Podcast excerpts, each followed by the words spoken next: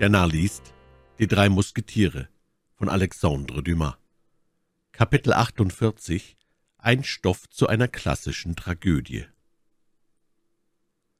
Nach kurzem Stillschweigen, wobei My Lady den jungen Mann, der ihr zuhorchte, fest ins Auge fasste, fuhr sie fort zu erzählen. »Drei Tage hindurch hatte ich weder etwas gegessen noch getrunken und dabei schreckliche Martern ausgestanden, Bisweilen schwebte es wie Wolken um meine Stirn und verdüsterte mir die Augen. Das war eine Geisteszerrüttung. Der Abend rückte heran. Ich war so schwach, dass ich jeden Augenblick in Ohnmacht sank, und so oft das geschah, dankte ich Gott, weil ich meinen Tod schon nahe glaubte. Ich hörte mitten in einer solchen Ohnmacht die Tür aufgehen. Der Schrecken brachte mich zum Selbstbewusstsein. Mein Verführer trat mit einem vermummten Mann ein. Auch er selbst war vermummt, ich erkannte das imponierende Wesen, das die Hölle seiner Person zum Unheil der Menschen verliehen hatte.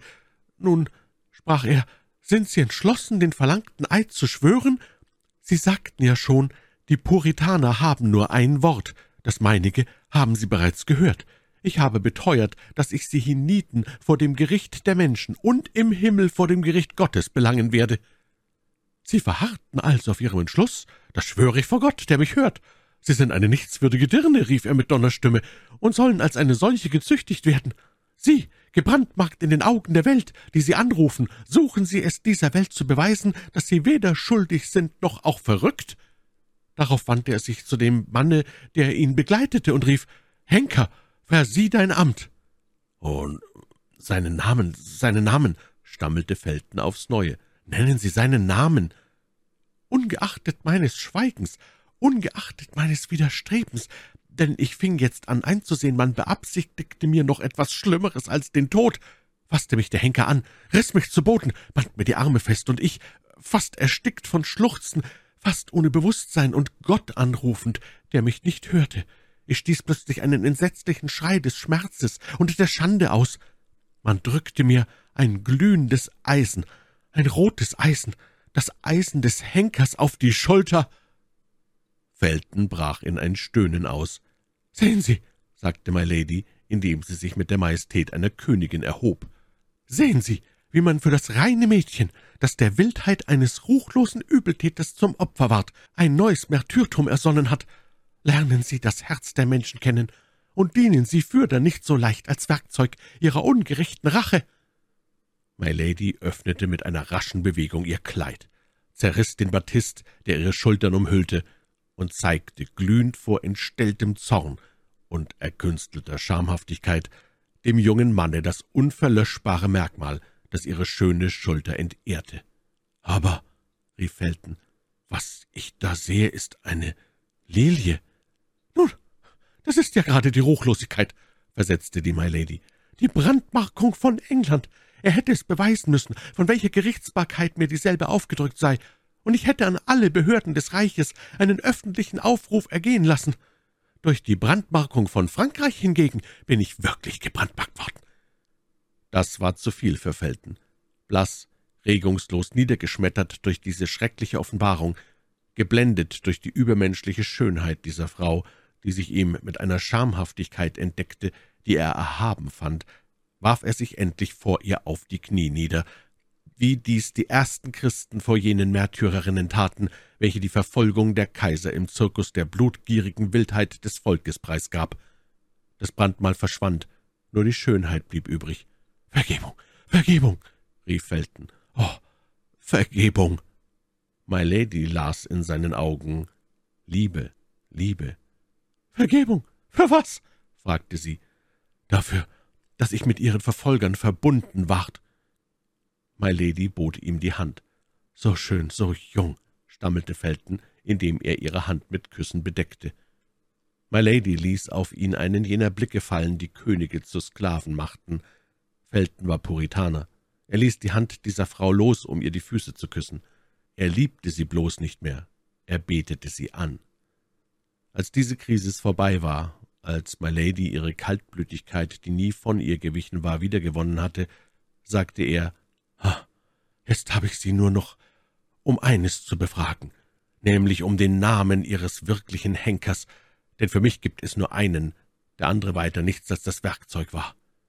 »Wie doch, Bruder«, sagte My Lady, »wie soll ich ihn dir nennen?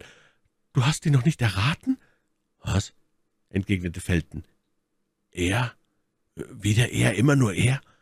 War er der wahrhaft Schuldige?« »Der wahrhafte Schuldige ist der Zerstörer Englands, der Verfolger der Rechtgläubigen, er, der aus bloßer Laune England so viel Blut vergießen lässt, der heute die Protestanten beschützt und morgen wieder verraten wird. Buckingham. Also Buckingham? rief Felton in höchster Bewegung. Die Menschen fürchten ihn und schonen seiner. Oh, ich fürchte ihn nicht, rief Felton, und werde seiner nicht schonen. My Lady fühlte, wie ihre Seele in höllischem Entzücken schwamm.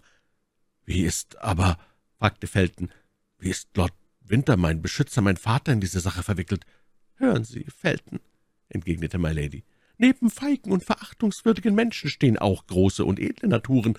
Ich hatte einen Bräutigam, einen Mann, der mich liebte und den ich liebte, ein Herz wie das Ihre gefällten, ein Mann so wie Sie.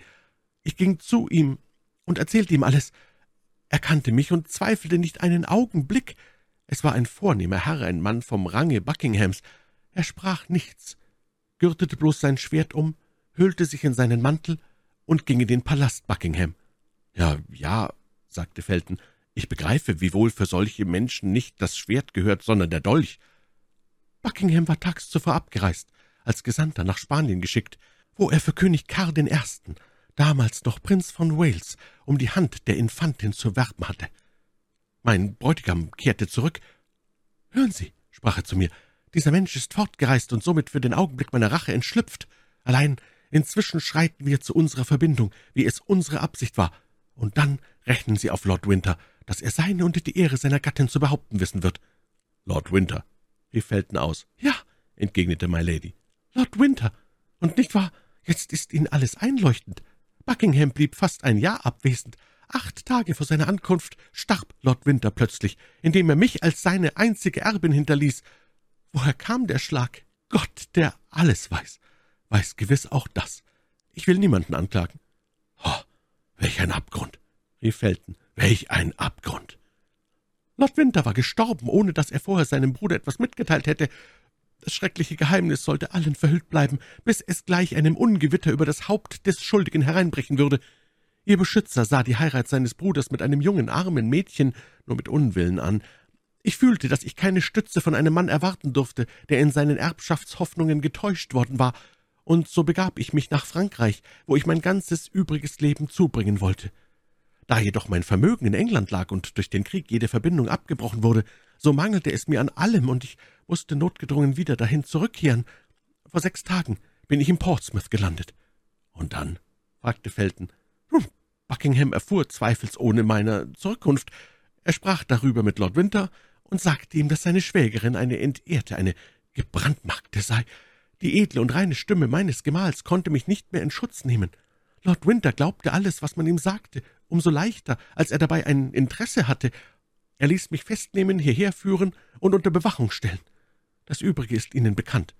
Übermorgen schickt er mich in die Verbannung, verstößt mich unter die ehrlosen Deportierten. Ach, der Faden ist gut gesponnen, das Komplott trefflich geschmiedet. Doch meine Ehre wird es nicht überleben.